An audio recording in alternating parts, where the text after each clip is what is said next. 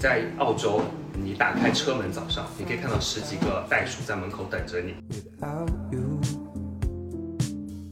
When I'm down and 而且就是 BC，我觉得我是可以有更多的时间去放空自己，享受户外，就这种感觉是给我是更纯粹的一种露营方式。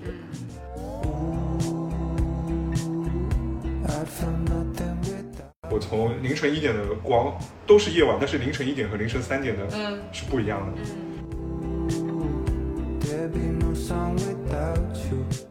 大家在那个环境里面互相碰杯、聊天、喝酒，然后吃一些东西，一直到那种深夜的感觉是非常好的。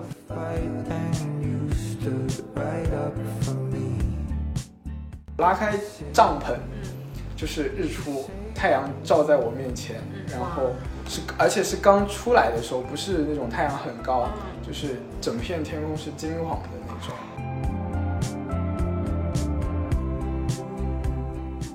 我觉得很吸引我的点是，你可以随便挑选你自己醒来的地方。而且我觉得露营的未知感是比常规旅游更重的。Save me. Hello，大家好，欢迎来到新一期的两室一厅，我是陈一日。我是 Sunny，啊、这一期的主题是露营，所以我们邀请了几位露营经验相当丰富的嘉宾。这是我们，这是我们播客第一次邀请嘉宾来，一下子邀请了三个，所以也许下面的场面会有一点混乱。先跟大家打一个招呼，嗯，然后先请我们的新朋友来介绍一下自己吧。一个一个来吧。哦，我先开始吗？嗯。哦，那两室一厅的听众朋友，你们好。梁，等会儿，等会儿，等会儿，梁室一厅是什么东西？你们不是两室一厅吗？是，对，但是他发音不应该两室一厅。哦，好的。哦，两室一厅的听众朋友们，大家好。你们对嘉嘉宾的要求真的很高。对，有人夸过我们普通话标准。好吧，那我我是拉低那个两室一厅普通话平均水准的冻肉，我是一个半吊子露营选手，然后同时也是一个蹭吃蹭喝的惯犯。大家好，我是分餐露宿的主理人大大，现在目前正在从精致的搬家露营往 BC 转型。那每一次露营，就算在户外，也要吃到精致的料理。你还有 slogan 呢？我 败了，我忘记讲 slogan 了。专业，专业。嗯，呃，大家好，我是子豪。玩露营的话，差不多有半年时间了，然后中间也经历了很多不一样的经历吧。就是因为一个契机，慢慢的往 BC 发展了，所以现在也会专注于 BC 方面的露营。Be nothing without you. 大家自我介绍完了以后，其实已经提到了一些跟露营有关的关键词。其实我觉得，如果说没有接触过露营的听众，对这些关键词其实挺云里雾里的，不如就直接来介绍一下这些露营里的专用名词。像刚才有提到，BC，BC 精致露营，对包括搬家露营。嗯，因为现在整个由于疫情的原因，导致现在境外旅游没有办法出去。那在境内旅游的话，很多玩家会想要说用露营的方式去接受大自然，去感受大自然，嗯远离城市的喧嚣。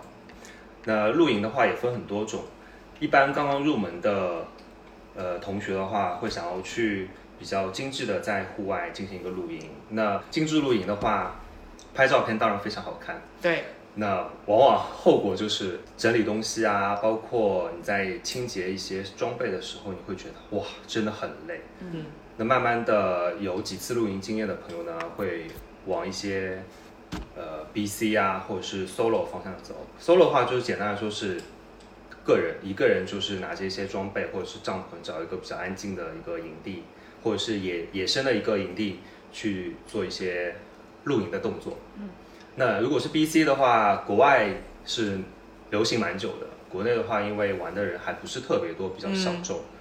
那 BC 的话，全称丛林生存技能，它是利用自然资源在野外进行生存发展的一个艺术。简单来说，就是你什么都没有，你在野外从砍柴开始，然后就生火，就带一些最基本的生存的东西，然后在野外活下来，嗯，是这样子吗？但是我有一个问题啊，就是在我认知里面，你野外生存它是一个偏挑战性质的活动嘛。但是我观察到你们去 BC 的时候，其实其实并不是，还是虽然说你们是在一个相对艰苦的环境下去进行露营这项活动，但是也还没有牵扯到人身安全什么的，跟常规的人家，比如说去登山，或者是去徒去一些比较孤僻的地方徒步穿越，还是有区别的，对吧？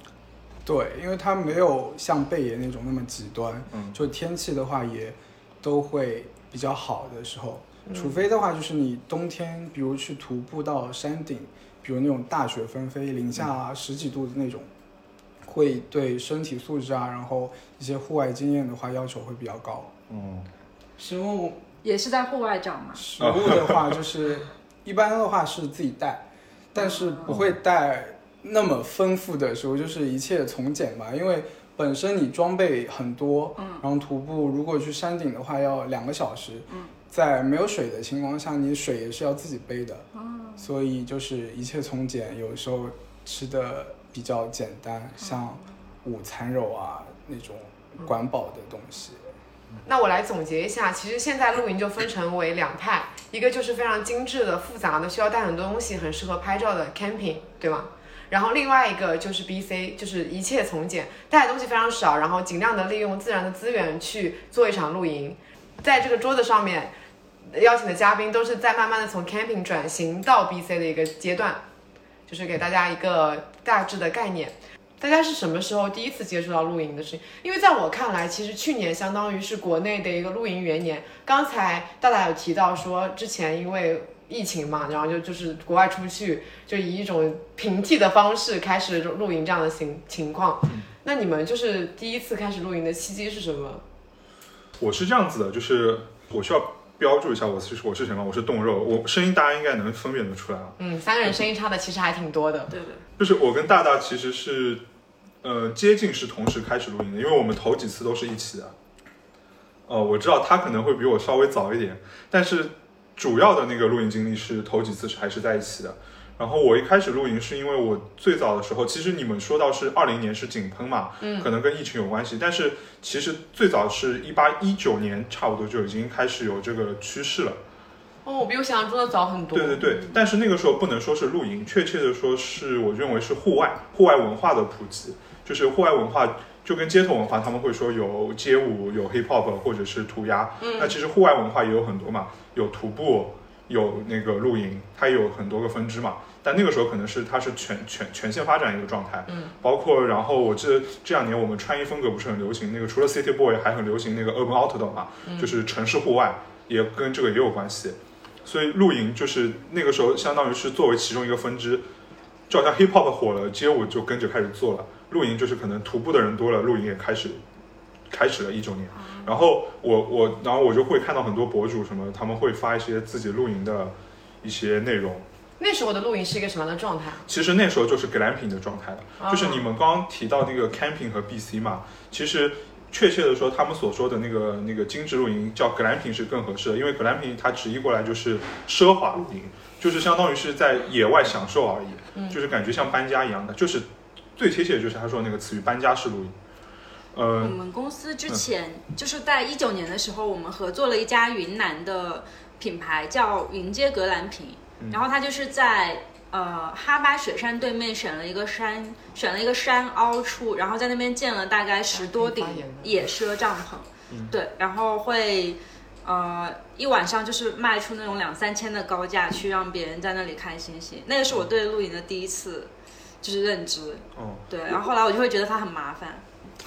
我觉得你刚讲的那个，我我猜测下，可能它是更多是卖服务或者卖的是体验吧。对对但是他我我他们那种所谓的奢华露营 glamping 就是带一切能生活里用得到的东西，就是很繁重。啊，就相当于真的是把家，然后把它给浓缩了，对对对。然后搬到了户外。嗯有点像哆啦 A 梦里面，就是把那个拍照相相机，然后把东西给拍完，然后放进包里面，再放到户外一样的感觉。我觉得今天有有在聊这件事情的时候，有必要强调，我们并不是说格兰品好或者 BC 好，这只是大家有喜好嘛。嗯我觉得像格兰品这种形式，其实有些有的时候露营里面有很多人是亲子露营，就是嗯一帮爸爸妈妈带着小朋友去，嗯这种时候我觉得格兰品就很合适，你带足够多的东西，因为你你本来就是要体验好，并不是需要去探险或者怎么样？我现在为止是这个桌上只有一次露营的经验，然后我的 Sunny 是完全没有露营经验。对我们这种新手来说，我觉得 glamping 是更适合我们来体验那种露营的经历的，而且它很吸引到。是的，就是如果说我们一开始是一上来就 BC，完了，就这辈子可能就直害怕接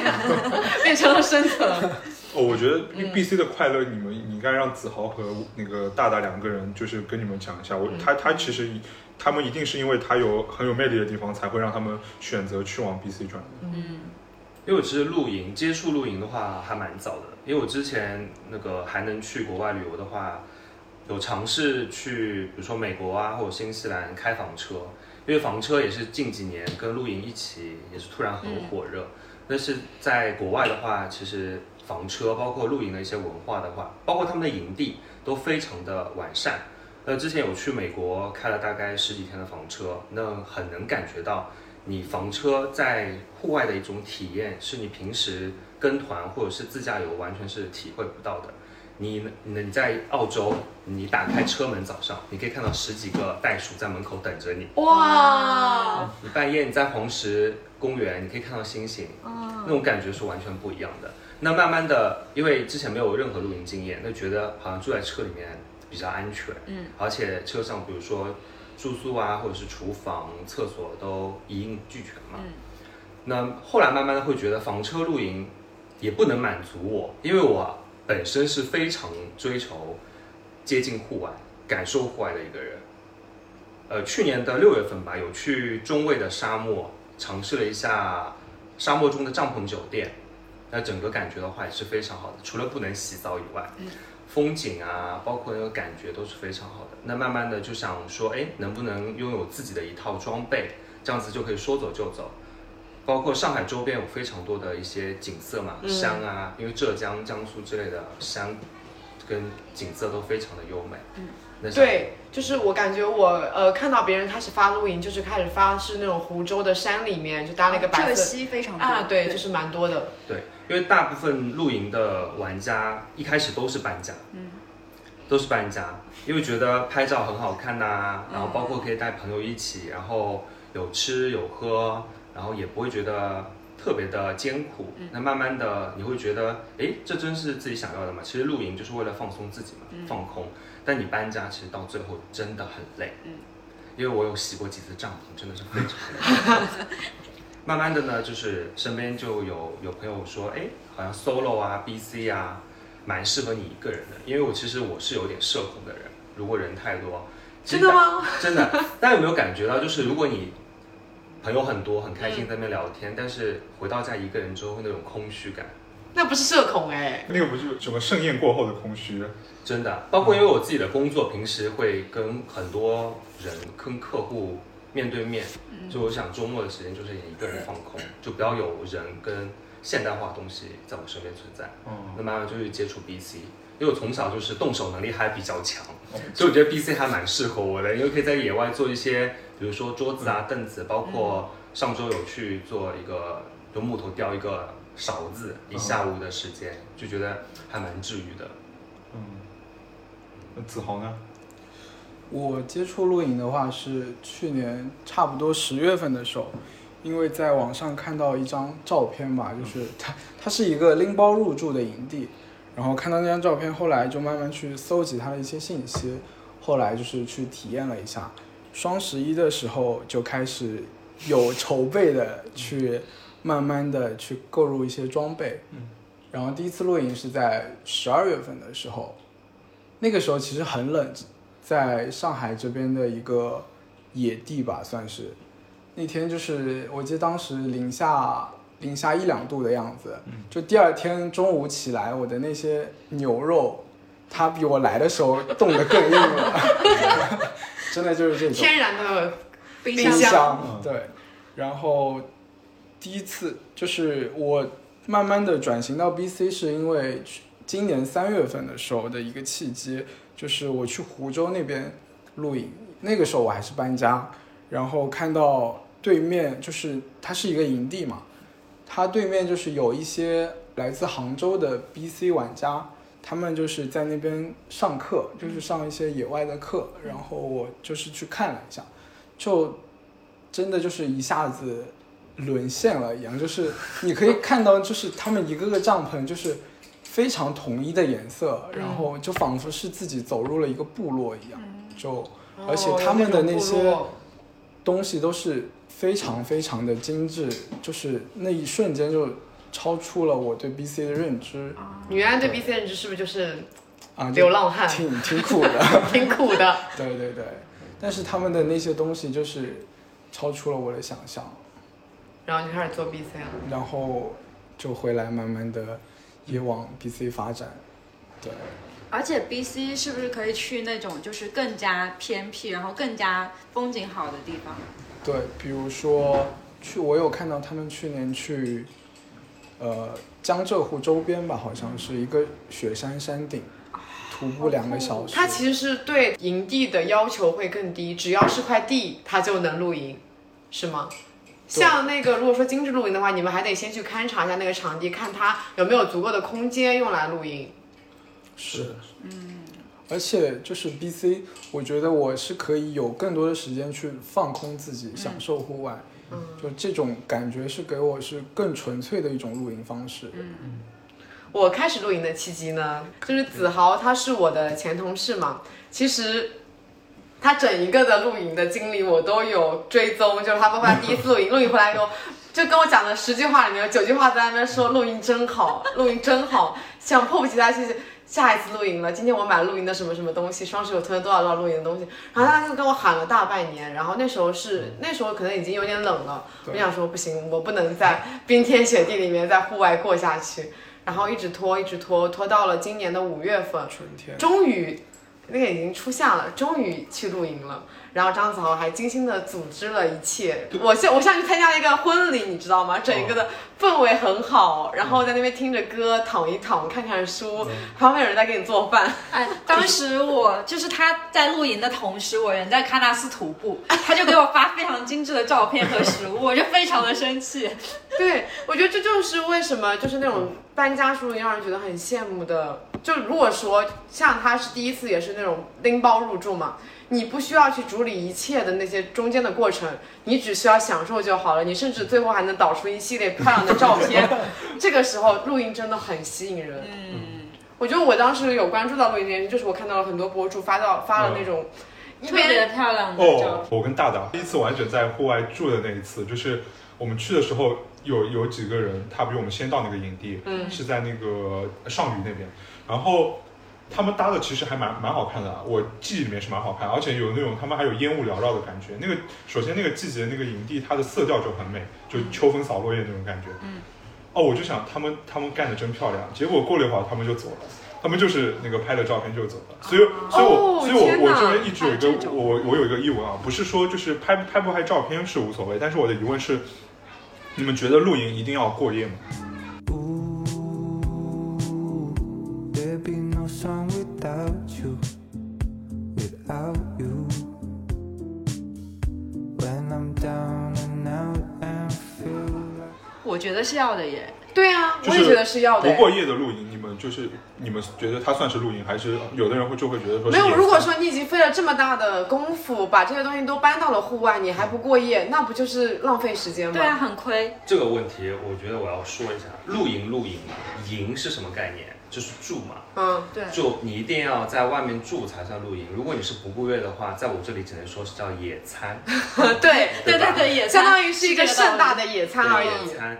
那露营其实晚上过夜也是蛮妙的一种体验，嗯因为你晚上，比如说夏天现在这个季节，你可以听到蝉叫声，嗯可以听到青蛙叫声。这个现在在城市里面其实是很少很少听到的，只有小时候才会听到。嗯那种感觉真的是非常治愈，不会说啊，很多人会说，哎，你在外面会不会睡不好啊、嗯什么的。嗯其实这种自然界的声音会让你非常容易入睡。白噪天然不不我要这边就是首先我要反驳你的是，我第一次过夜的露营，我一整晚都没睡。但是但是我的不睡，我反驳他只是不睡这件事情本身那那晚上不睡对我来说是很好的体验。嗯，就是你在城市里的时候，你就哪怕你去旅游的时候，你在宾馆里面过夜，你看不到天空的光线从很暗到蓝色，就是黑色到蓝、啊蓝黑色到蓝色，到那个蓝黄色，到橘黄色，到蓝色，嗯，到白色那个过程，就是我那天晚上一整晚没睡，是因为我首先我抨击一下那个木乃伊帐木木乃伊睡袋这个东西，积怨已久。就是我是一个块头很大的人，我在那个 木乃肉木乃 大伊块冻肉，木乃伊睡袋这个东西不适合，就是觉得自己体型是中等以上的都不要去碰这个东西。睡袋睡袋是什么？就是就是就是一个像，包裹得很紧的，但是但是这个睡倒三角形的一个睡袋。就是你可以以用拉链把它拉起来的那个东西。对对对，就你你就买常常规的那个长方形，长方形就睡袋就好了，不要买木乃木乃伊睡袋。然后我因因为这个原因，再再加上当时我旁边的两位朋友，他们就是睡觉的声音比较响，反正我一整晚没睡。但是呢，它反而带给我很妙的体验，就是我首先我看到了光线的变化，我从凌晨一点的光都是夜晚，但是凌晨一点和凌晨三点的嗯，是不一样的。嗯，然后第二件事情就是我到四五点的时候实在冻得不行了，我就去外面生篝火嘛。就是这个时候你能感觉到全世界好像就只有你一个人在外面，每个人都在那个房子里面睡觉，嗯有一种小时候我们全班同学一起去体检，你第一个体检完的那种快感。好妙啊！这个形容。可是你知道吗？你在生火的时候动那个柴火，我有在里面我知道然后我以为有人在偷我们的柴火。对，我还大声的说的是谁？对这个地方我要表扬你，你真的这个很靠谱，安全意识很好，就是。而且就是我跟子豪在那个来的路上，我们还聊到这个事情，就是说，呃，冬天的篝火才是那个冬天的时候露营的篝火才是真的篝火，就夏天就是完全不一样。哦，真的吗？哦，冬天的那不是哦，那你是没有接触过 BC。夏天的篝火对于 BC 来说，嗯。非常重要，因为它可以驱蚊驱虫。哦冬天的篝火有可能就是温暖你的心嘛，对对对但是会有那种很治愈的白噪音。对，非常那那种像柴火的那种壁炉的感觉。噼里啪啦的声音，然后暖暖的，整个你就很舒服、很放松。但是夏天的篝，因为夏天蚊虫真的非常多，嗯，虽然说点篝火有点热，但是我觉得在没有特别完善的准备的情况下面，你点一堆篝火，那个烟、那个热度可以让蚊虫可以避免叮咬你。因为包括我自己，我其实是一个蚊虫非常喜欢叮咬我的人。上一次没有做好完整的准备，整个小腿被叮肿。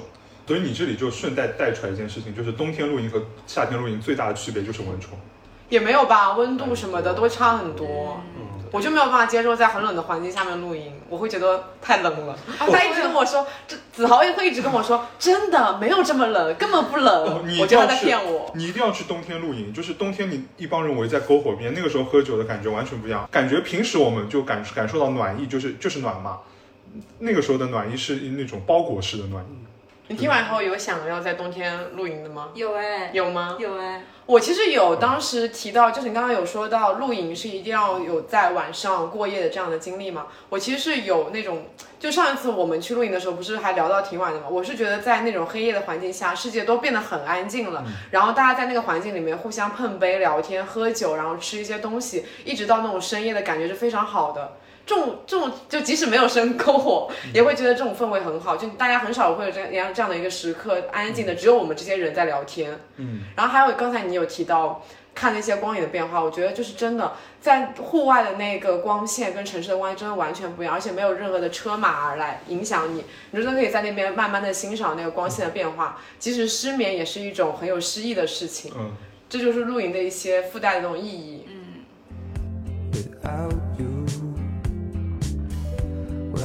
got into a fight and you stood right up for me, you saved 子豪，你你录影到现在，你觉得对你来说印象最深刻的是哪一次？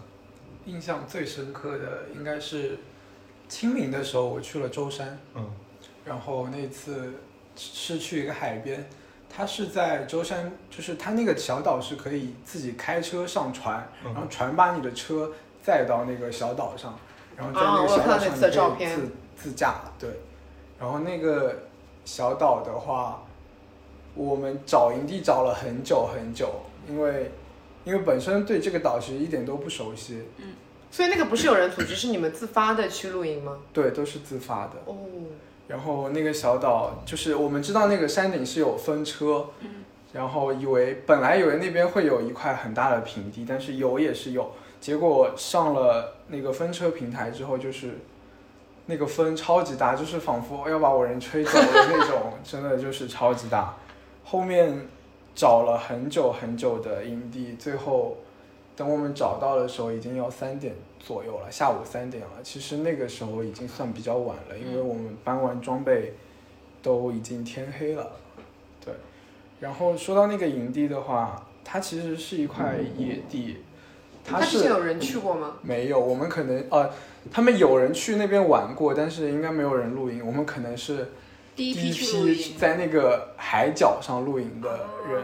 有点浪漫，海角上，因为它是它是在一个哎就是山的底部嗯，但是它这个地方又不不通路，就是说我要把车开到山顶，然后又从山顶开到山底的一个路程。嗯，然后但是其中这条路又是看不出是车开过的路，你们能懂吗？就是车的两旁就是两旁都是杂草是吗？芦苇，嗯，呃，应该是茅草，茅草就是完全没有缝隙的那种。它有几个转弯是挺危险的，所以就是如果不是专业的越野车的话是开不下去的。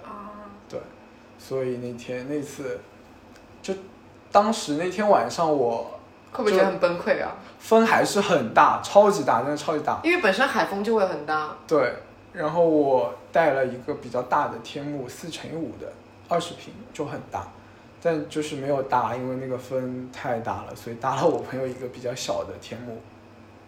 就那天晚上，就是那个风把我吹自闭了，我就是 我后面就是我刚开始就稍微做了一点吃的，到后面就嗯自己看着办吧，再到后面我就进帐篷休息了，因为真的吹自闭了。嗯，不过在那个海岛的话，是真的太美了。嗯，就我第二天起来，就我拉开帐篷，嗯就是日出，太阳照在我面前，嗯然后是而且是刚出来的时候，不是那种太阳很高，嗯就是整片天空是金黄的那种，对，就真的，而且是在海面上，对海面上。我今天想象那个画面了。完蛋了，我垂直入坑了。我本来前面听听到前面其实都没有什么特别大的实感，但是到这儿的时候，突然间就是画面出现在眼前，我入坑了。它有一点像是你本身做了一个探索路线的动作，只是在这个动作里面加了一步，就是露营这一步，对对对让你更完整的体验了。我因为你如果只是去探索，你可能会回到酒店然后睡觉，嗯但露营的话，你可以直接在这边从晚到早的一个变化经历。我觉得很吸引我的点是，你可以随便挑选你自己醒来的地方，就是你一拉开，就是你很想看到的那个场景，哇，好浪漫。哦，而且我觉得露营的未知感是比常规旅游更重的。我前两天正好开车去那个临港那边嘛，嗯然后我经过某一条路的时候，然后那条路那边就是有一些白杉树，嗯啊，百叶树还是白杉树啊，然后。然后有小湖，嗯我就下意识的我就会每次路过类似的地方，我就下意识的就会想这个地方能不能露营，然后 就会有这种念头，就是生活被露营萦就是你绕着。有一根，你你脑子里有一根筋就变成露营的筋了，就是呃，到一个地方就会想这个地方适不适合适合露营，嗯然后然后我就想觉得这个地方很适合，我就回头就发消息，然后来的路上也跟子豪讲了。但是这个地方就是未知的嘛，如果我如果他们感兴趣，下次去的话，可能就是一次未知的旅行。但是我们自己做旅行，有的时候会做攻略，就算不做攻略，也会做一下那个路线规划期嘛，对吧？嗯。对，我觉得露营的未知感是更强的。但是你们其实已经嗯这一做到这一步，已经是进阶玩家了。我觉得一开始大家会选择营地，就是刚才子豪有分享他印象比较深刻的，我听到前面都还以为是很糟糕的一次露营的体验，就包括什么风很大啦，然后就找不到营地啦，怎么样，我都觉得很糟糕。结果后面一个转折，然后又被那个风景给折服了。其实整体来说，它是一个蛮快乐的经历吧。对，就是真的很难忘，因为我觉得这种机会真的很难得。嗯就你不会在一个海边，就一觉醒来你就是翻开帐篷就是日出。嗯。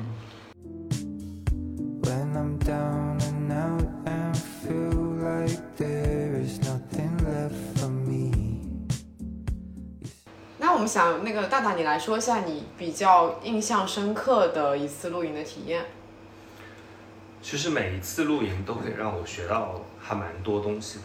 那你就多说一点，因为我感觉你的就是去过的露营的地方特别的多，就是你包括你还有在沙漠里面露营啊什么的，因为我是一个非常喜欢追求刺激的人，就是喜欢去 贯彻到底。对不一样的地方，包括就算你发朋友圈，也要发别人不知道的地方。我是一个非常爱小众旅游的一个人。那如果是一个非常完善的营地，或者是一个非常完善的景区的话，我首先就不会去考虑。就如果既然它是完善的，那它肯定是会破坏一些自然的一些状况去。所以你一开始入坑的时候就就直接把一些常规的大家常去的营地给排除到外了吗？我第一次露营是野地，在滴水湖，我第一次露营就是野地哦，那次是野餐，对，是野啊 那是野餐餐。因为那次想试一下说，呃，真正的露营，自己去搬设备，包括去烹饪一些东西，是不是真的适合自己？嗯，那那一次的话，有邀请东楼一起。那东楼的话，也是说，哎，想这个东西很久了，就两个人一拍即合，就立马去组织了这件事情。嗯，那一然后次在外面野餐了感一下，觉还蛮不错的，吃的也很丰盛，有大啊闸蟹。那次有叫叫了一个大款 对，有大款就赞助了一些食材，吃的还蛮丰盛的。后面慢慢的就会觉得，这种野餐式的露营好像真的蛮累的，就是还是需要去住一晚，就去缓解一下自己身心的疲惫，或者是去感受一下这个野外的一种自然的东西。嗯，那后面其实说到营地啊，营地现在因为分很多种，包括现在有新兴起很多一些商业的营地啊，嗯。因为像安吉就特别多，安吉比如说某花园啦，或者是某岛啦，哦。或者是某松林湖啦，呃，因为有些商业营地的话。我不能说都不好，但是一开始的初衷肯定是想让大家有一些比较方便，包括用水啊、厕所或者是淋浴之类的，方便大家。那初衷是好的，但是久而久之，其实大家开门做生意都是为了赚钱嘛。嗯，的客流如果控制不住的话，就会非常糟糕。那我最糟糕的，我不说我最好的一次露营，我就说我最糟糕的一次露营的话，就在某园，那个营地非常非常大，它唯一的优点就是有山有水有有树林，但是非常糟糕的是人特别特别多。啊，我在这里还是要建议，就是提倡大家注意露营的一个素质吧，包括一些垃圾的处理啊，或者是营地的声音的处理，还是如果是亲子露营的话，小朋友的教育要做做好，因为其实营营地的话，毕竟是在野外，小朋友乱跑乱走的话，还是会影响到其他人，包括他自己的安全。所以怎么糟糕？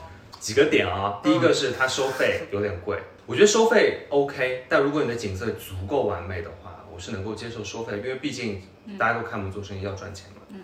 第二个是人太杂太多，第三个就是车会开进去。我的露营宗旨就是车尽量能够远离营地，因为你车毕竟是现代化的东西，而且你开进营地的话会会破坏当地的一些自然环境，包括是道路啊之类的。那还有一个原因就是小朋友晚上非常吵。啊，非常吵。小朋友晚上非常吵，对，我没有被吵到有我有被吵到，啊，好吧，因为我对小朋友这个这个声音啊，就分贝真的有点高。包括我之前去那个沙漠露营的时候，帐篷贴着帐篷，我沙漠里面有小孩啊，有小孩啊，那小朋友就从晚上十点哭到了凌晨三点，而且家长完全没有要管的意思。天哪！那后面是因为隔壁大哥真的是受不了，就吼了他们，他们才消停。那确实挺糟心的。确实，嗯，对，但如果你是撇开这些东西啊，嗯，露营的话还是非常建议大家体验的，但是也是那你可以讲一讲你比较开心的经历，最开心的来挽回一下大家对。啊野地的话我就不说了，因为野地的话真的还是需要一些怎么说野外生存能力，或者是你去挑营挑选营地的一些眼光，包括你要会开车，嗯，你要愿意去开一些比较难的路，去深入到山里面去找一些营地。首先挑选营地的时候，你不能太靠近水源，因为如果是水源下游的话，如果上面开闸放水的话，是蛮危险的，这个大家一定要避免。商业营地的话，我是非常推荐安吉的那个某岛营地，新开业就报名参加了他们的开业的一个露营，是嗯，呃五一的时候，嗯，所以你是他们的种子用户，哎，对，也是很坎坷，也蛮曲折的，到最后结局还是蛮完美的，就是老板有帮我选一个非常景色好的营地，晚上蛙叫声非常多，老板呢也是有精心挑选一些露营的用户，嗯，大家的露营素质都非常高，大家也会串门呐、聊聊天，就是交流一下露营的一些经验之类的，我想到感觉都特别好。你说到串门，你你当时的隔壁邻居，你后来有碰到吗？哎，对我跟你讲，露营的圈子是真的非常小。我之前对门的一个台湾的大哥，嗯，段时间呢去又去露营了，就是跟陈又一日一起那一次，对对又又又碰到了，就很好笑。那个野地里面只有我们三个帐篷，嗯，然后那个三个帐篷就想说，我们因为我们两个帐篷都是认识的人，那互相串门还蛮正常的。然后还有一个孤单的帐篷在那里，我想说，那不如我们一群人去串门吧。然后我们就去跟那个大哥搭讪了，结果搭讪说着说着话，发现他跟大大之前在上一个五一的露营场地认见过，而且他们是面对面的一个关系，是吗？就隔了个湖，是不是他？们甚至加了微信，然后啊，对，我们其对实是微信好友。我在搭帐篷的时候，他还跑过来说：“哎，这边怎么样？风景好不好？人多不多啊？”我就也没看他，我就说啊还行，也也没有想到他是那个。但后面去聊了一下，就哎是认识的人。对，而且那个台湾大哥蛮好笑，他在说，因为他当时是跟他老婆一起去露营嘛，他就说跟他老婆在帐篷里面欣赏着你的帐篷，他说哇，对面的帐篷真的太好看了，然后但是因为那天好像风很大。然后就说你在那边划划帆船，然后一直很担心你的帐篷被飞走之类的有。那一次是我带我同事入坑，嗯因为他一直看到，就像你一样，看到我朋友圈的照片，就觉得还蛮美的，嗯想说，哎，我能不能跟你一起去露营？那之前我也是跟他们有说过一些露营，其实没有你想象中的那么的开心，毕竟装备啊，包括设备，你要自己买，自己去搭建，才会有一个完整的露营的体验嘛。他们就第一次去买了很多很多装备，呃去搭建。因为那一次是三天两晚的，我觉得时间上面的话，哇哦，还是还蛮 OK 的，不会像一天一晚这种比较累。那他们的感觉也很好。那个营地是一个水库，所以它是可以划皮划艇的啊，包括小朋友，包括我同事的老公是一个不爱户外的人，都觉得第一次感觉都挺好的。但那一次因为风真的太大了，我们家的天幕一直在被吹翻，你知道天幕是什么吗？看电影的是吗？哎 这个这个这个怪 是什么这个怪张子豪，刚才我在在那个子豪提到天幕的时候，我当时想说要不要解释一下天幕是什么？我也有这个疑问，但是 没有？没有插上嘴。我的问题，我的问题，你来解释一下天幕是什么吧。天幕其实就是一块，说白了，它就是一块布，嗯，然后再是不是帐篷前面延伸出来的那个？对，就是那个东哦西，那个叫天幕。我我猜测一下，就是我们抬头能看到天，但是搭了天幕就抬头看到天幕，所以它叫天幕。对，有道理。再说的明白一点，它就是个遮阳布或者啊防雨的，对吧？嗯，对。然后大家可以继续说。然后因为那天风真的特别大，所以导致我们天幕，但我们的天幕也没有搭的特别，我一个人搭，然后其他两个人都是帮我打下手，就搭的非常的松散。那我们在玩皮划艇的过程中，就眼睁睁看着我们的天幕被吹翻。然后隔对面的台湾大哥也非常热情，一直发消息给我说：“你的天幕被吹翻了，你的天幕被吹翻了。”然后我说：“我在湖当中，没有办法过来。湖当中，嗯，”后面想算了，就随他去。如果是要去救天幕的话，只能跳湖，然后游泳过去救天幕。就是就是你要完成一个铁人三项去，就很累，我就想算算了，让他去吧。后面搭天幕，然后就有叫大家一起帮忙，就搭的比较牢固，就还好。嗯，嗯，哦，那其实也是一个主调是快乐的录音，然后中间伴随着一些比较糟心的。插曲。对对，因为那个时候五一山里的竹子刚刚冒头嘛，就有去山里挖一些竹子做做些菜。竹笋，对，竹笋、嫩竹笋、嫩嫩嫩竹笋，嗯，所以这种体验还蛮特别的。还蛮特别的，嗯就是真的旁边就是山。对，Shadows on the hills sketch the trees and the daffodils, catch the breeze and the winter chill. 下一个，冻肉来讲讲自己印象比较深刻的一次录音。我印象，最深的，其实我前面有提到过，我那天早上凌晨四点就是爬出来之后，就是他那个警告，就是也不是警告我，他就是说你是谁之后，我就告诉他我是谁，然后我就一个人跑到那边去，我在那个树林那边绕了一圈，然后我很快乐的点是就是我开始打水漂，你们会觉得我很无聊，但是我真的很快乐，就是有一种回到童年的感觉。对对对，我虽然是个上海人啊，但是我是在上海的乡下长大的，所以我小时候也会去那种田里面插秧和打水漂，你们可能很难想象这件事情。然后，然后我就去打水漂。还有一中间一件事情就是，当时那个地方它最近的水源就是不是河水，就是能够饮用或者洗东洗漱的水源是在两公里以外嘛。然后我们没有水了，我就去打水。我当时预先想的一件事情是，为什么是我？就是这个东西很重哎。这个我要说一下为什么会当时选冻肉啊，因为当时所以你们当时没有沟通这件事情吗？没有没有没有，就你们要听我说完。我原先是这么想的，嗯，但是我真的去了之后，我太快乐了。就是它那条路是车很少的，就是绕着山的一条山路。然后我们是在一个水库，水库是在比较低的位置，但是你就是朝上也是风景，朝下也是风景，然后空气又很好。我是一个重度鼻炎患者，就是当我鼻子通畅的时候，我的心情也会变好，就是我的心情跟我的鼻子通畅程度是成正比的。然后。然后就是这个打水的过程，我就无比的快乐。然后我到了那边开始是抱怨的说为什么是我，对，就是 所以为什么是他？我要说一下为什么会选冻肉呢？因为当时我跟我的朋友一直在很努力的搭帐篷、搭天幕。啊我每次出去都是背负着厨师长的一个责任在，我要去布置厨房跟餐厅。嗯。那我看到，哎，好像他在旁边无所事事，让我们去打水吧。然后他，对对对。因为他包括其实只有我们两个人会开车，嗯。那除去我之后就只有他。我说你开车去打水吧，他就去了，拎着一个桶就去了，很久很久了，我都没有看到他回来。我以为他说什么我就，偷偷去玩。我就不停的打他电话，但因为那边太偏僻，是山里面没有信号，嗯我就只能走出去找他。两公里哎，就走到那个大马路，就山路上之后，呼唤他的名字。悠哉悠哉的拎了一桶水就来了。真的太快乐了，好吗？沿着山路一个人走，然后就是就是太开心了，这种感觉就是你们听会觉得这个人未免太无聊了吧？觉得走路有什么开心？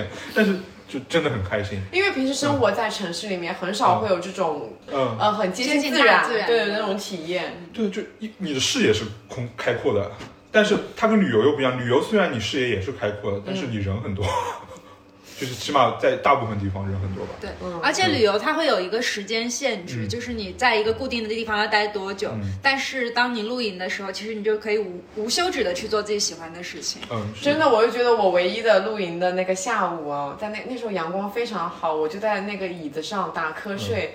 就是你感觉有一种回到了意大利电影的那种午后的感觉，你知道，在那种自家的花园里面 的那种体验，哦太爽了，真的太舒服了。因为这次我单独行动获得了快感，然后后来我跟张子豪第一次见面的时候，我们去了那个崇明那边露营嘛我们在一个自行车公园。坦白讲，那次露营体验其实从环境来说，并不是一次很好的体验，对因为它毕竟不是像山林啊自然的地方，它是一个公园，人为建造，人为建造。但是我们那次饮食体验很好，要这个插一句，然后然后我们，但是那次我们没有带柴火嘛。我就我就我就我就承担了一个去捡柴的作用，嗯，我懂了，你在录音里面就是一个废柴，他又消失了很久。又消失很久，到处找人。对，然后我去捡柴，所以我我这次我学乖了，我没有走路去，我去开车去的。我跟我另外两个朋友，你知道为你还？带着两个人一起消失。对，你知道我为我们俩为什么消失很久吗？我们开车到一个捡柴地方，我说我们开始捡柴吧，因为我们沿途问了人家，人家说没有人家里有柴火，嗯然后我们只能现柴现场捡嘛。我那个朋友说。哎呦，回去要干活，我们两个在这边睡好觉吧。然后我就跟两个人在这边睡觉，在车上面把那个靠椅往下靠，其实也没有睡很久，睡了二十分钟不到。然后睡完之后，我们又去，就我我这个人真的很懒，所以我叫冻肉，就是我特别享受这种偷懒的感觉。然后，但是我们最后还是把柴火捡回来了嘛。然后捡回来之后，就是我记得那次还有个小插曲，就是我在那个公园迷路了，张早和大大两个人打着灯出来救我。你在露营里面让人很担忧哎，嗯总是电动不动就消失，打电话不接，然后还需要别人来接你。呃，但是我其实不是那种不干活的，我也会干活啊。好吧，但是我需要人指挥我，因为我本身包括我工作中，其实领导力我。的其实有有一些就性格自认为是有点缺陷的，就我有可能会让你去做一些事情，但如果你那件事情做的不是我非常满意，其实我内心就 就会啧一下，然后以后有可能就不想让你做这件事情了。嗯，就包括很多工作上的事情，嗯与其我教你怎么做，我还不如自己做。啊因为我而且我感觉你是一个效率很高的人，就是跟你为数不多的接触里面，觉得你不管怎么样都感觉是一个很能很快完成一件事情的人。呃，我在做事情之前，比如说一二三件事情，嗯我觉得一跟二可以有交接、同时完、同时做的情况下，我会将它们重合。哦就不喜欢去一步步去完成事情。这个我觉得跟你喜欢做饭有关系。做饭不就是你边就是在烧这个菜的时候，你会收拾上上一个菜的垃圾吗？所以慢慢的我就转型 BC，因为 BC 只有我一个人，啊，啊，嗯不用去需要这些负担。对，不用去指挥他人，就自己完成自己的就可以了。所以我我已经被你抛弃了。啊、也是没有啦。They would not listen, they did not know how. Perhaps they'll listen now. 刚，才其实有提到了一点，大家在录音里面担任的角色，嗯，对对对其实大家每个人在录音里面担任的角色都不太一样。对，比如说你就是我搬运工我是第一个，我是司机，啊，司机很重要。司机很重要。第二个就是我自己的东西，我还是会带的，有我自己的帐篷和睡袋那些。这点我要说一下，他说他自己的东西每次都会带，对不对？你能想象带了帐篷没有带帐篷干吗？没有睡袋，我记得上一次没有带睡袋，那请问是？杜若在这个播客里面已经留下了一个不太靠谱的印象。对，然后呃，对，可能就是就是因为你太靠谱了，所以我就有安全感，有安全感了，我就会这样。给那个大大打个广告说，如果大家想要组织一场露营的话，来 Q 大大，非常靠谱对对的。对对对，就是我就是一个反面教材。哦，这个人这么不靠谱，都可以被他就是带露营这么多次。嗯嗯，然后我除了是司机、搬运工，我可能也会帮他们洗洗洗碗，就是类似这种。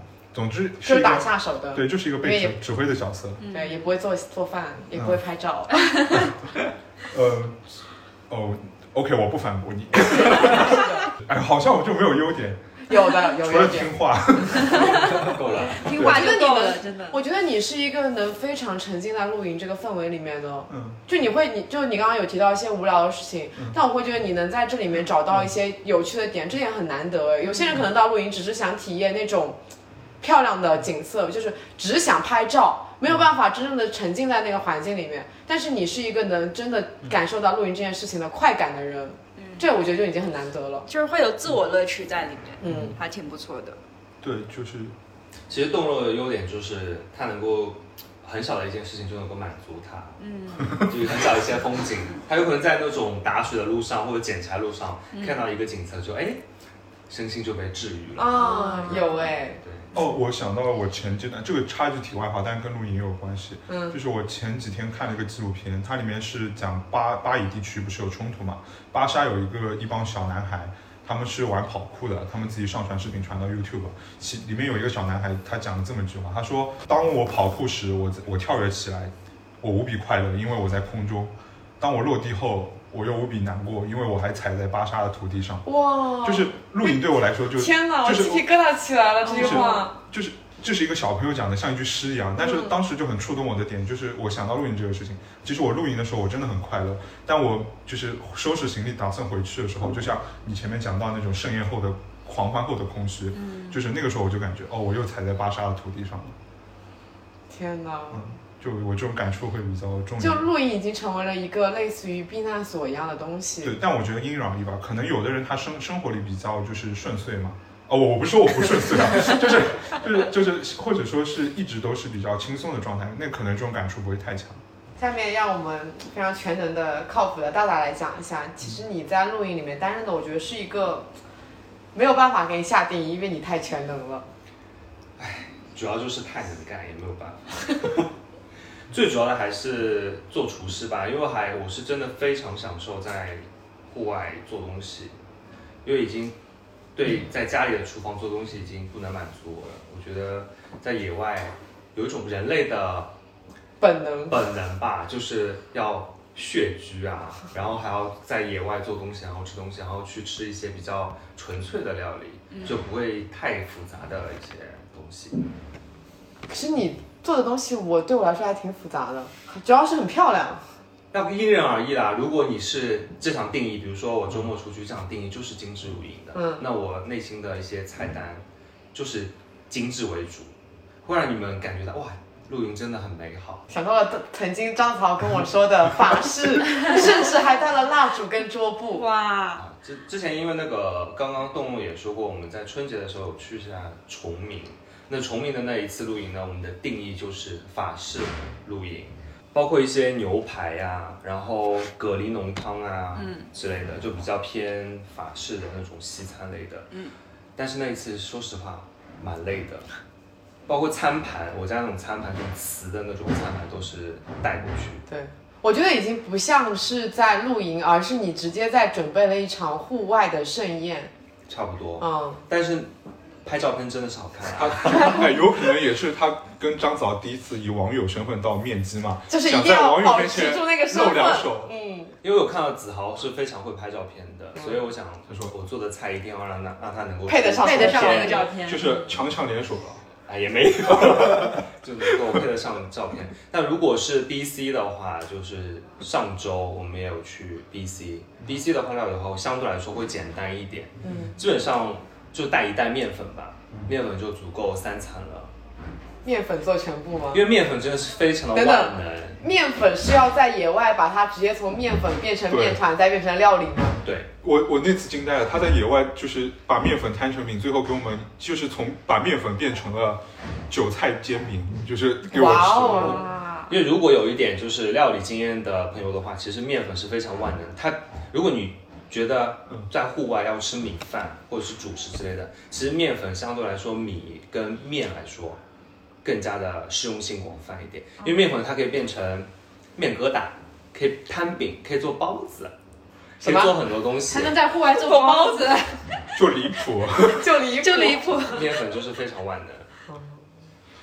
Catch the breeze and the winter chills in colors on the snowy linen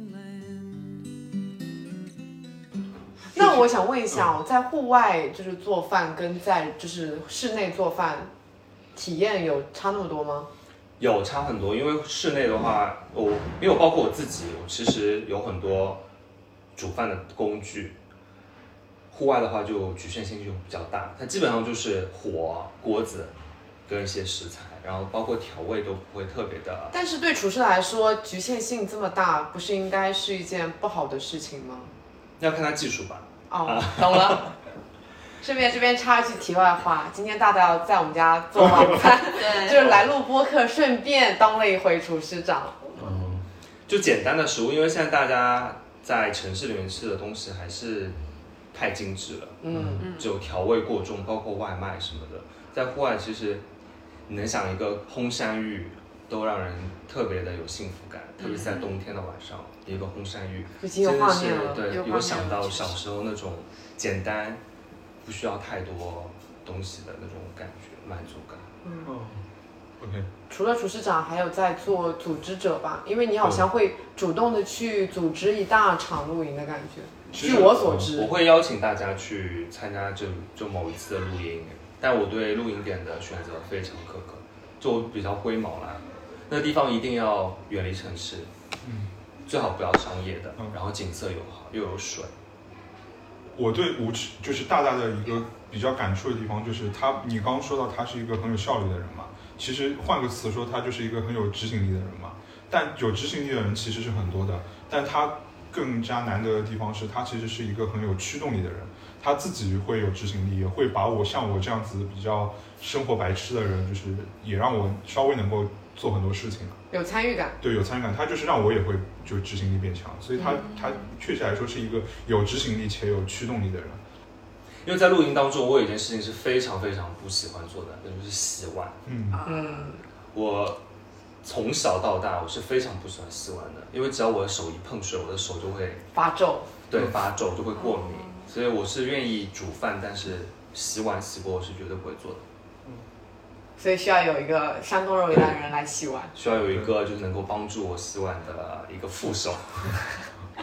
厨师助理，你的新角色。我我我是洗碗工，那子豪来说说你在，其实你跟呃大大在录影里面担任的角色会有一点相似，但是对有一些不同的地方。嗯，首先他是摄影师，对，首先首先是摄影师，对我就是出去的话，一般我都每一次的我都会拍照，因为就真的就是比较难得，是一个自己比较好的一个经历吧，算是。也有时候会邀请朋友一些，就是单纯的记录一下这样子的。嗯，我觉得那个 glamping 之所以红，就是因为那些漂亮的照片很出圈，这背后离不开一位非常伟大的摄影师。就假设你拍的都是那，就是你的东西再好看，然后你拍的很糟糕，就也不会吸引到人嘛。圈嗯，对。对，就是因为当时很多一群摄影师都在那边露营，一然后才导致这个行为出圈了。我觉得是。其实我跟子豪出去露营的话，分工相对来说还是比较明显的，因为之前有看到他其实也蛮蛮全能的嘛，包括煮饭啊，或者搭帐篷啊什么的。那后面发觉他哎，好像拍照片更胜一筹。但子豪在我心中已经做饭很哇哦了，然后结果他在他居然说在吴师傅面前班门弄斧。有句话叫“山外有山，人外有人”。可以了哦，可以了，可以了，可以了。期待今天晚上的大餐。那所以，我每次跟子豪出去的话，嗯就搭帐篷，包括煮饭，我就全包了。他只要负责拍出美美的照片就可以了。你是不是有觉得更变更轻松？嗯，会会轻松很多。就是如果我不跟他一起的话，可能做饭啊一些，嗯就是一些事情的话，是我自己会做的。子豪真的是一个很好的人，他而且他非常热衷于把身边的朋友拉入坑这件事情。他拉了一批又一批又一批的朋友，就是进入那个露营的氛围里面，并且他自己会尽可尽可能的包揽所有的活。从搭帐篷、搭天幕，然后做饭、收拾，全都他自己干。他都是他不会来指使我们，就而且甚至拍照也都包揽了。哇，然后我们最后能干嘛呢？我们最后就在那边享受，就欣赏吃美好吃美好的东西，而吃美食，然后完了以后，最后还能收获很多漂亮的照片。下一次可以把我带上吗？嗯，哎，子豪，我有个问题想问你，所以就是你搭帐篷的这个过程和做饭这个过程，包括那个做计划出行的那些清单准备，以及目的地的那个选择，这所有的流程，其实你在那个参与的过程中，你是有快感的。啊，是，就是我是觉得在那一个大环境下，我就会很享受。我我那我能理解，就是因为我之前我看一个综艺，然后里面很多弹幕就会刷，就是跟跟露营相关，他们我知道，你知道，嗯，《就是新西游记》的衍生综艺，就是春日露营对吗？对对嗯，但呃，这个就是那个宋敏浩就是一个典型的搬家式露营，对 而且他是作为一个新手，然后咨询了身边的朋友以后去买那些器材，嗯他买的都是爱马仕级别的器材，准备了非常非常的全。但这样子衍生出来，就是因为是第一次，大家所有人都新手嘛，嗯就是没有任何的经验，他们光搭一个帐篷就搭了一两个小时。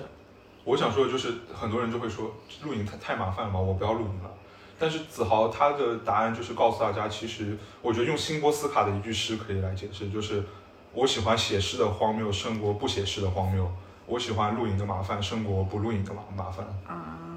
就是每个人在露营里面享受的点不一样，就比如说子豪，他其实享受整一个露营过程，尽管他默默的包揽了所有的，但像大大他会觉得到户外然后做饭这件事情跟在室内做饭是差很多的，觉得那时候会更贴近自然，在这里面做饭是一种很享受的事情，而你比较单纯，就觉得就觉得露营就很快乐，能享受到一些很自然的东西就很快乐。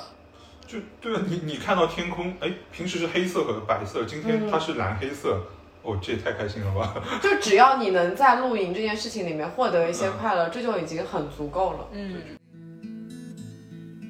，Look out on a summer's day with eyes that know the darkness in my soul, shadows on the hills.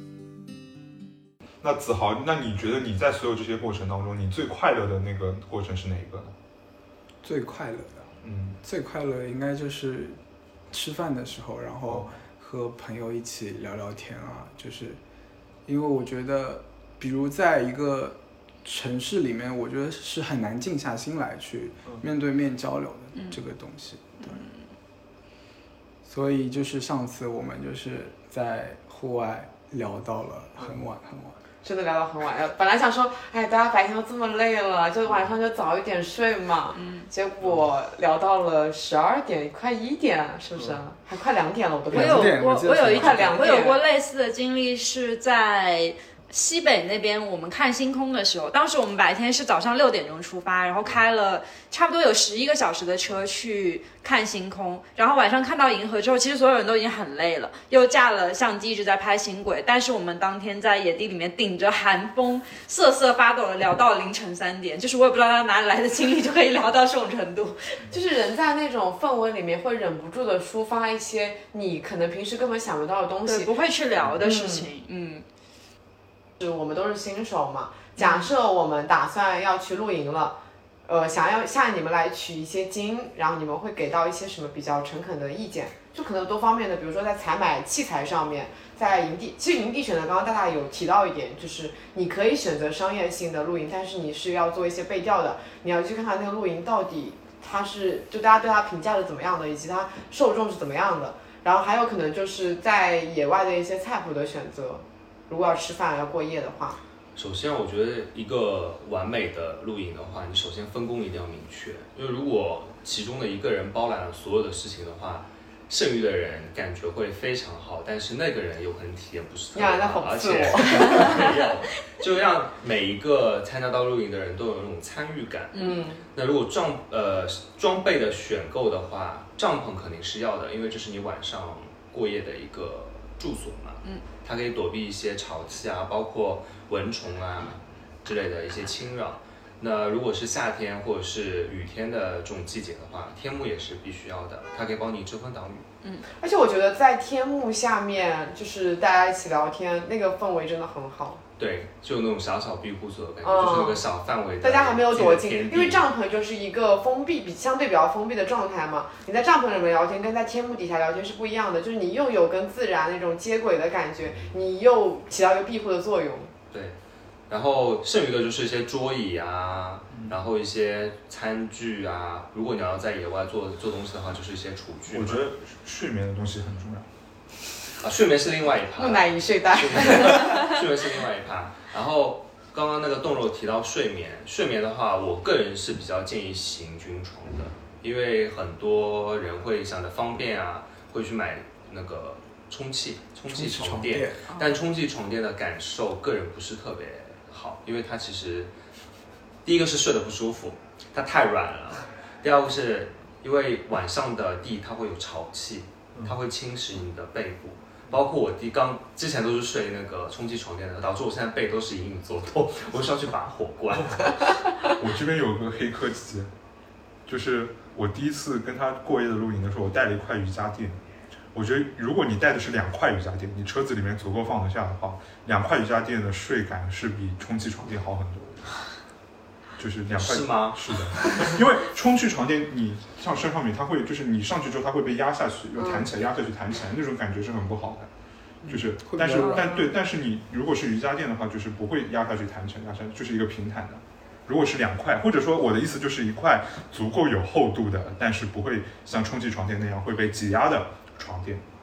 呃，冻肉的这个建议也是挺不错的，但是它对地形的要求会比较要是平的。对平的。如果是像我们之前去那种石滩呐、它有非常多的那种碎石，你瑜伽垫有可能就睡得不是特别舒服。嗯就是直接建议大家买行军床，行军虽然比较占地方。对，行军床。呃，那睡袋的话，我还是个人建议 不要木乃伊式的，因为真的不舒服。可以，大家可以买那种直筒式的，就长方形的。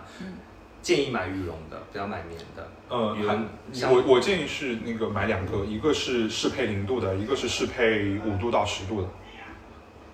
就是因为你在不同的季节露营，这样子你不可能在五度到十度的时候带一个适配零度的睡袋，那个太热了。对剩余的一些，所以像零度的是连冬天都可以扛过来吗？对对对对对，嗯它它其实还有更极端的，我依然对冬天露营包括包括帐篷，帐。篷其实也分成两种帐篷，一种叫三就是三季帐，一种叫四季帐。通常我们就是南方地区的小朋友们呢，就是不管你去哪里，你只要你三季帐都够用了。但是如果是北方的朋友，他们要露营的话，就是要考虑一下四季帐。就是到那个很冷的零下几度的时候要露营的话，对，四季帐。但冬天的话，我个人还是建议大家可以采购一些帐帐篷里面的取暖设备，比如说煤气的暖炉啊，或者是有经验的朋友啊，可以采购那种柴火炉。但首先你的帐篷是需要防火，不然你就会被 葬身火海。还它不会那个煤气中毒吗？其实帐篷它本身就会有一定的透气性。那安全起见的话，像我个人，我会带一个一氧化碳的一个警报器，会放在边上。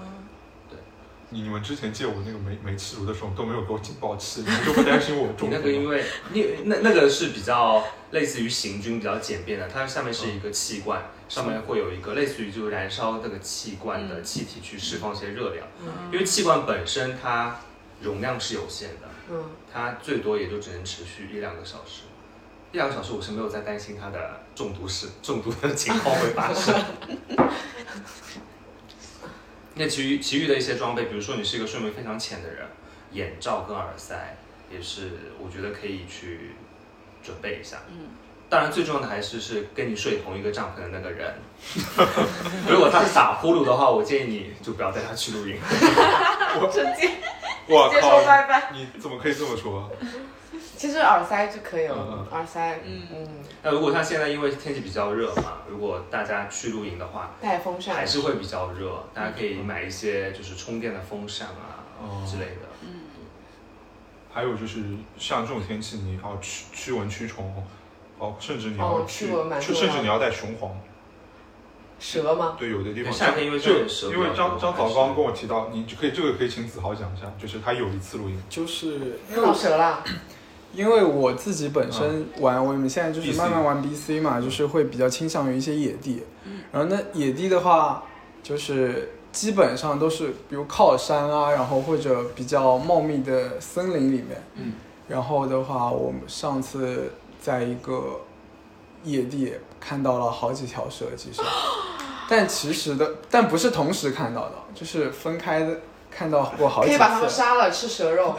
什么？那太野了。万一万一那个是五两年五年起步的那种蛇呢？就 因为我们上次有看到竹叶青吧，对，很是多个哎对竹叶就是剧青就看到我觉得其实是我们去侵扰它的一个居住的环境嘛。大家如果看到的话，还是用，如果你胆子够大的话，你可以用棍子远远的把它挑开，让它让就是走就可以了，不要去做一些伤害它们的事情。所以这边还是建议新手选营地，哎，新手可以选营地，不要一一开始是就野地。还就这里备注一句，除了营地，时间也很关键。如果你是入冬的时候，是不会有蛇的嘛。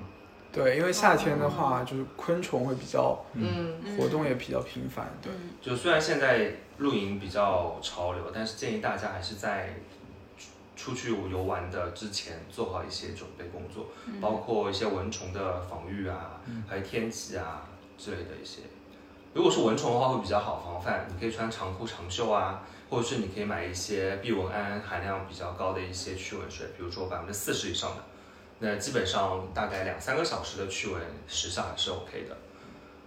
如果是蛇啊，或者是其他类的爬行动物的话，大家可以买些雄黄，或者是网上可以买一些驱蛇粉，撒在帐篷周围，画一个圈，这样子还是比有较上次有看到你在帐篷周围做法，对比较有效。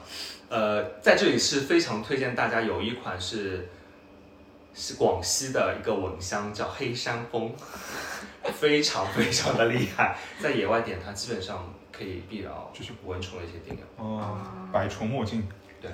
因为现在夏天了嘛，呃，虽然天气很热，不过就是还是有大部分的玩家就是想出去，所以的话就是会比较推荐一些，呃，溪边，就是我可以同时玩水，但是也可以露营的，这样的话就是没有那么的热。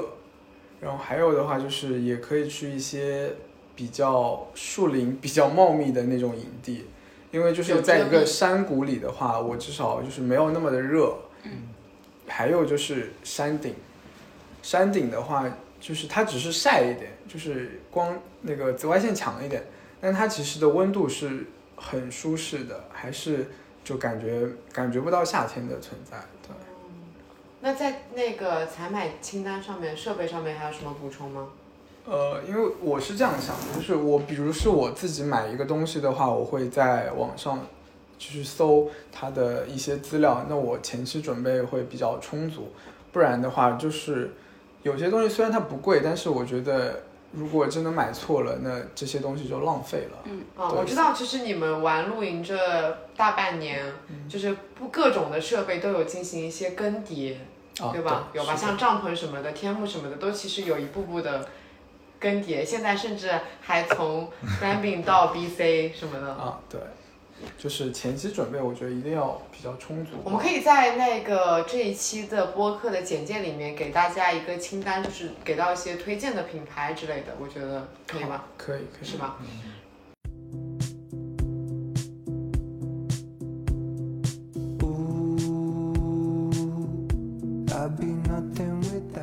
我其实有一个好奇了蛮久的问题，因为就是露营的设备，刚刚讲了蛮多的嘛。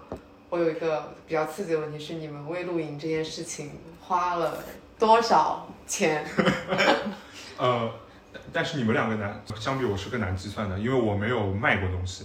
他们除了那个就是会更迭，其实会有一部分呃资金回流输。输入输出嘛，然后就那个卖卖出买进嘛。但是我是没有这个，所以我只要算我花了多少钱，但他们还要 算一下就卖掉多少。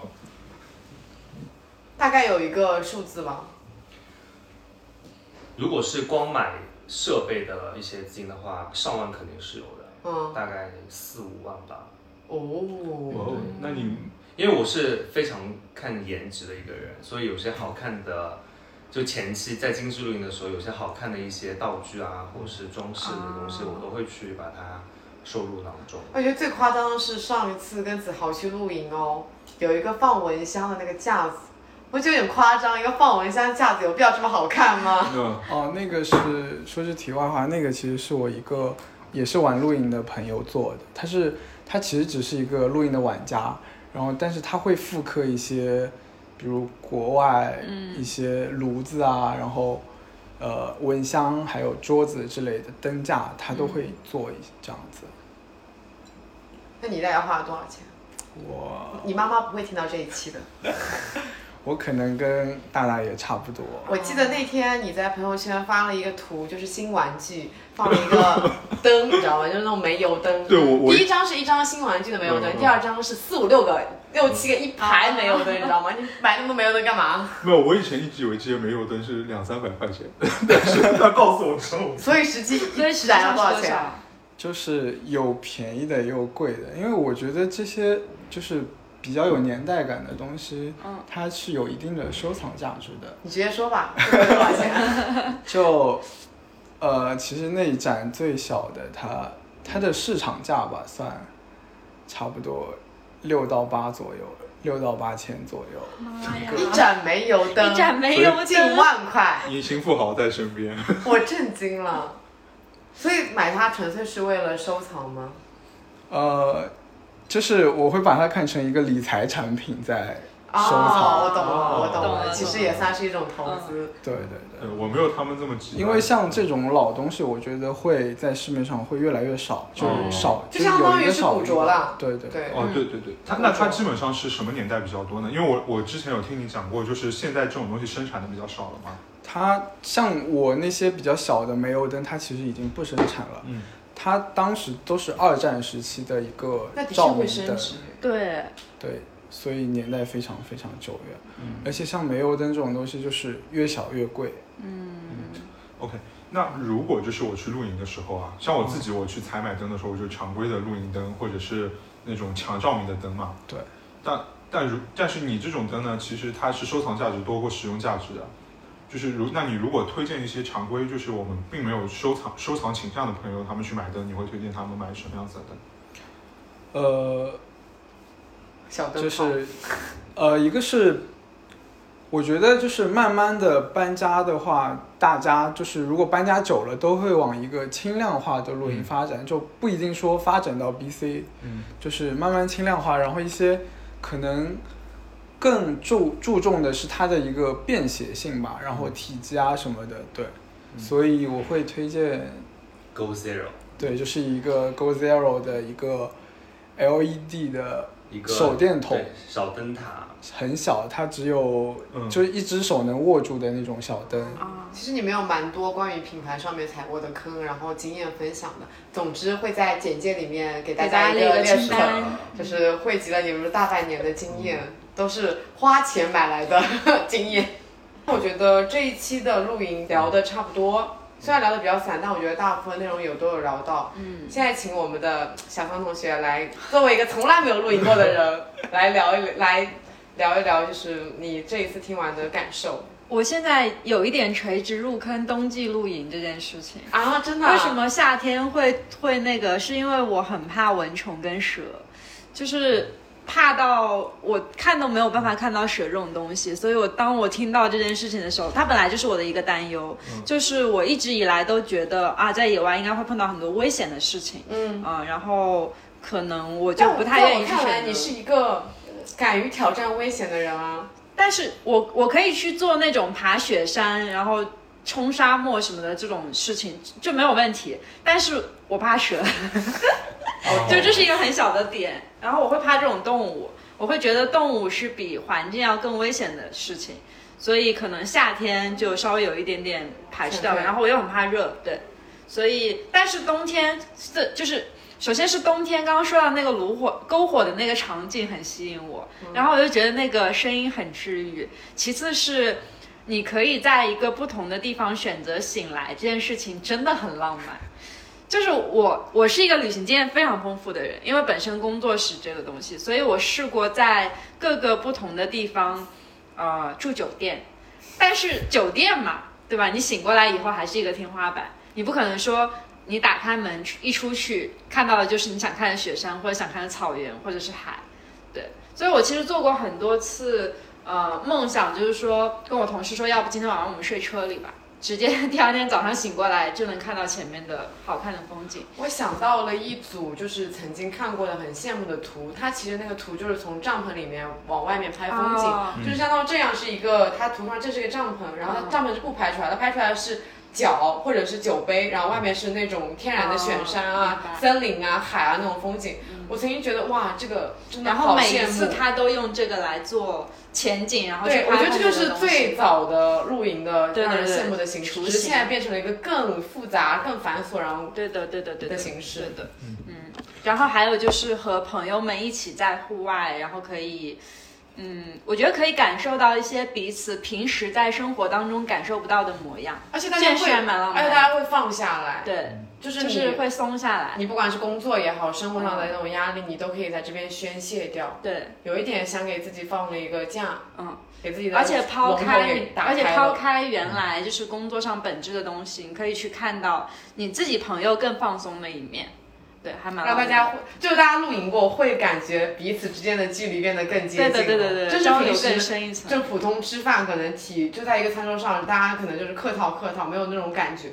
但是在露营，大家也只有彼此，在这种氛围里面会感觉比更靠近，一下就拉近了距离。嗯，哦，还有还有一件事情啊，我想到一件，就是我当时跟大大两个人，我们在我们还有另外几个朋友在上虞那个子豪也去过那个地方，对我去信，号很差，我我们真的把手机扔到一旁去了，就是这个也是很重要的，就是找不到你的意思嘛。就是也不是也不 是，就是我们所我们所有人找不到我们的那种状态，就是、哦，就是强迫我们把电子设备，放下手机，对，把这样对面。好棒哦。就是有的时候你其实主你你主观上你很难控制住这件事情，对，嗯但是这个时候就是你强制你不要去，对，反正都已经接收不到任何信号了，那就干脆真的有那种完全的沉浸到原始的自然环境里面的感觉。嗯，你会发现就是就是放在旁边也没什么嘛，因为我们时常陷入一种群体性孤独的现象，就一群人在一起，但每个人在看自己的手机，不就群体性孤独吗？对，对，露营的时候就是嗯没有什么 together alone，就就是我们对主观的、主动的去进行了一些交流。对，只有 together 没有 alone 了。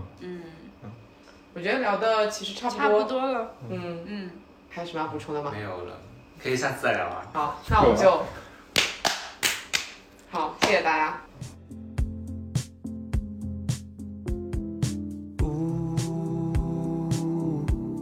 No song without you.